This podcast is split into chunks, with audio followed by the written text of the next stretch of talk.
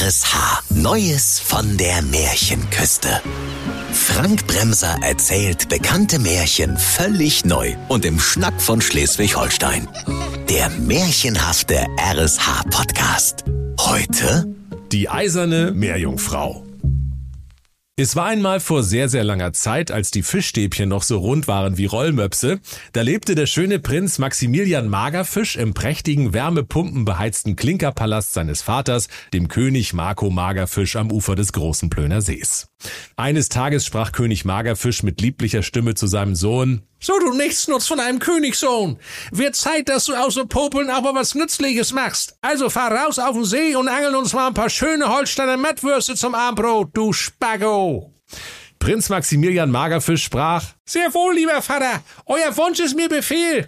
Es ist ja ideales Angelwetter. Da beißen die Mettwürste bestimmt wie die Bettwanzen in die Jugendherberge.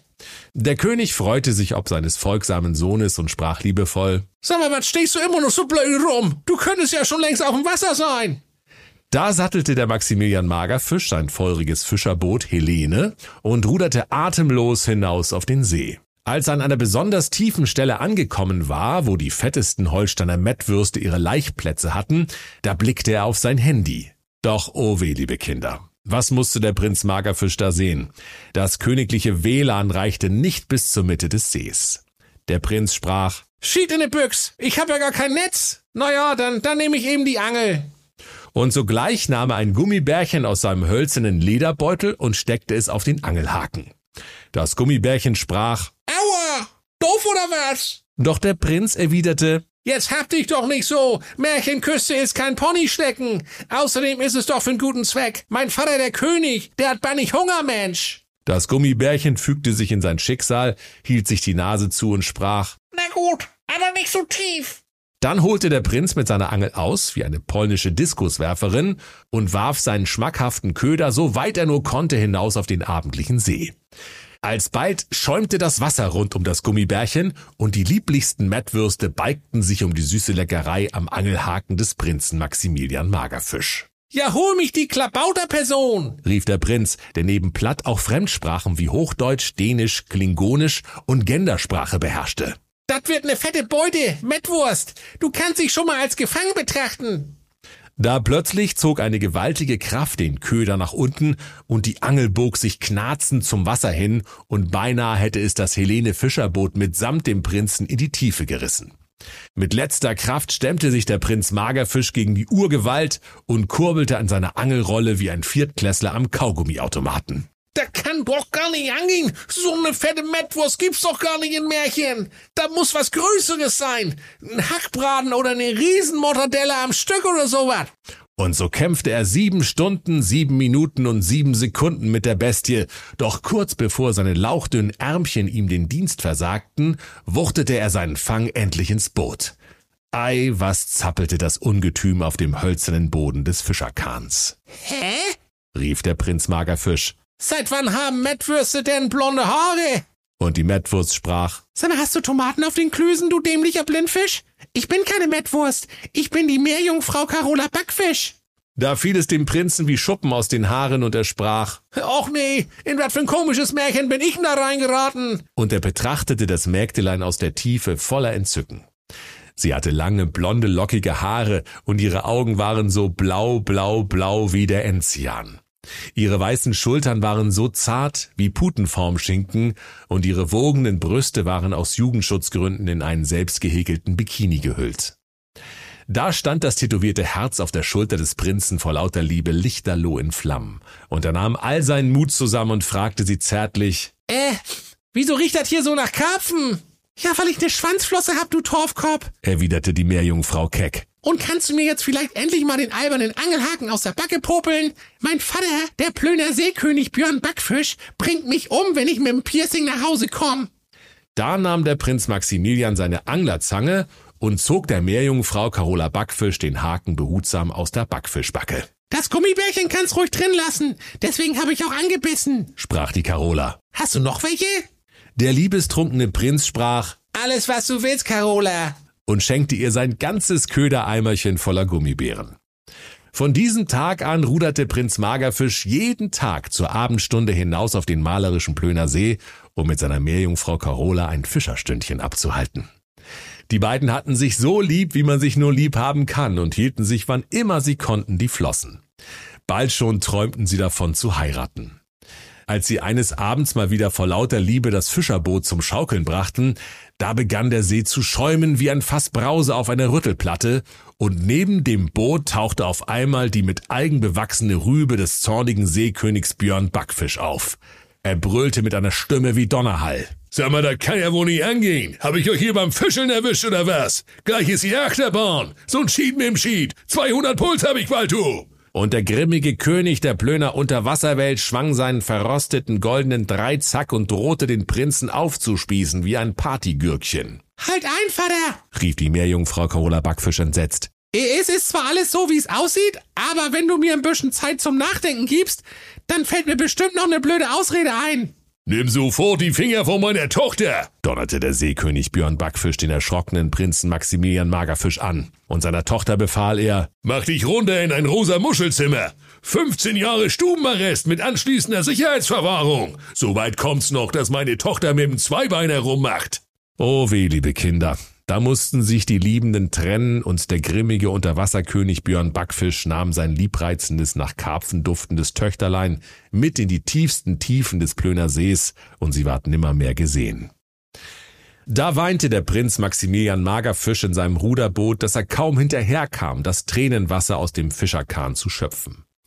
Von Stund an fuhr er jeden Tag hinaus auf den See und rief zärtlich nach seiner Liebsten. Carola!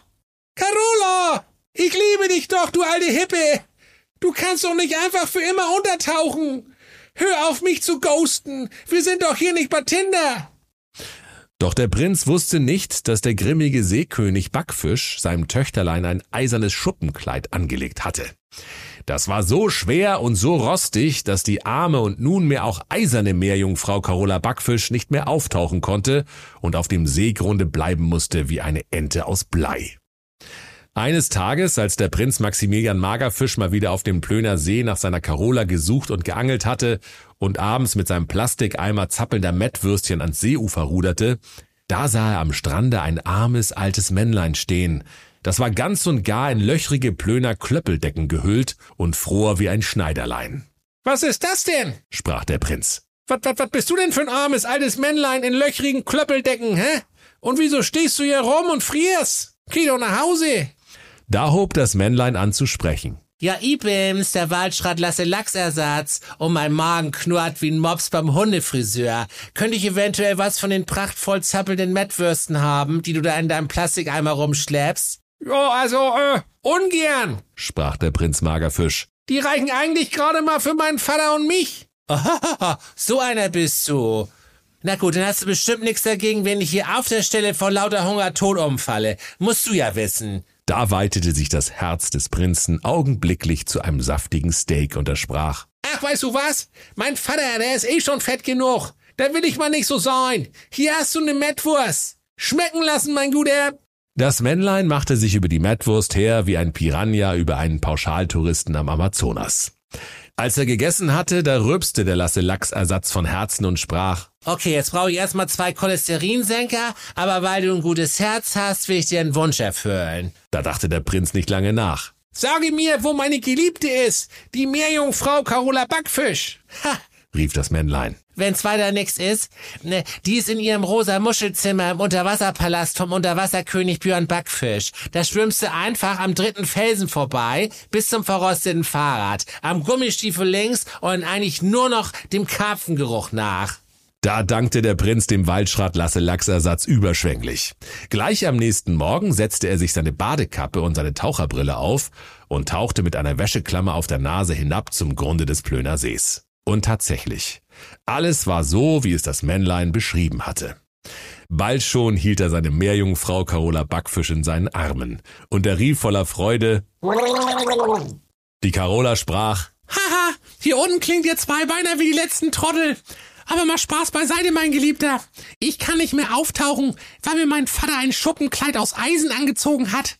Das wird wohl leider nichts mit der gemeinsamen Zukunft, du. Da musste der arme Prinz Magerfisch gebrochenen Herzens und unverrichteter Dinge wieder auftauchen. Als er endlich am Seeufer angekommen war und nach Luft japste, da stand dort wieder der Waldschrat Lasse Lachsersatz gehüllt in seine löchrigen Plöner Klöppeldeckchen. Der Schrat sprach, Na, wie war's? Hast du deine Carola gefunden? Ja, ja, schon. seufzte der Prinz. Na also, rief das Männlein erfreut. aber mal was anderes. Oh, mir ist so kalt in meinem löchrigen Plöner Klöppeldeckchen. Hast du vielleicht was Warmes zum Anziehen für mich? Ja, äh, nö. sprach da der Prinz Magerfisch. Was denn noch alles? Meine Jacke brauche ich ja selber. Okay, dann nicht. Dann erfriere ich eben und fall an Ort und Stelle um wie ein wurmstichiges Bügelbrett im Hauswirtschaftsraum. Musst du ja selber wissen. Da klopfte das Gewissen bei Prinz Magerfisch an, wie ein Specht im dichten Fichtendickicht, und er zog seine Trainingsjacke aus, reichte sie dem frierenden Männlein und nahm dafür die Klöppeldeckchen an sich.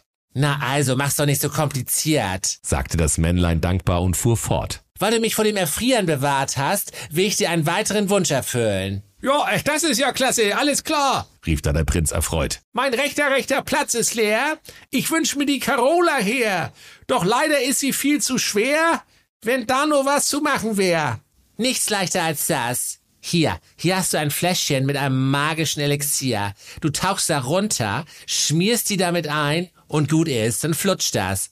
Im Morgengrauen des nächsten Tages tauchte der Prinz wieder hinunter in den Unterwasserpalast, holte das Fläschlein mit dem magischen Elixier aus der Badehose und schmierte seine geliebte Meerjungfrau damit ein. Und siehe da, liebe Kinder, da fielen all ihre eisernen Schuppen von ihr ab, und ihre glitschige Flosse verwandelte sich in zwei wunderschöne Beine. Da fiel der Blick des Prinzen auf das Etikett der wundersamen Flasche, die ihm das Männlein gegeben hatte. Dort stand in goldenen Lettern Anti-Schuppen-Shampoo. Und der Prinz sprach, was so viel heißen sollte wie, na, der hätte ich aber auch selbst drauf kommen können.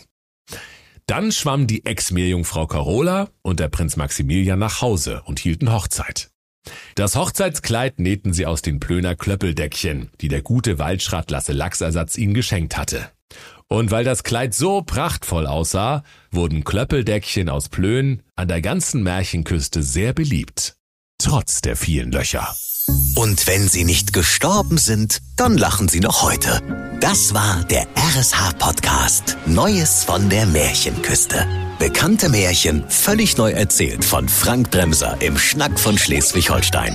Alle Folgen hören Sie in der RSH-App. Neues von der Märchenküste. Ein RSH-Original-Podcast. Erzähler Frank Bremser. Autoren Maximilian Reg und Steffen Lukas. Eine Produktion von Regiocast. Deutsches Radiounternehmen.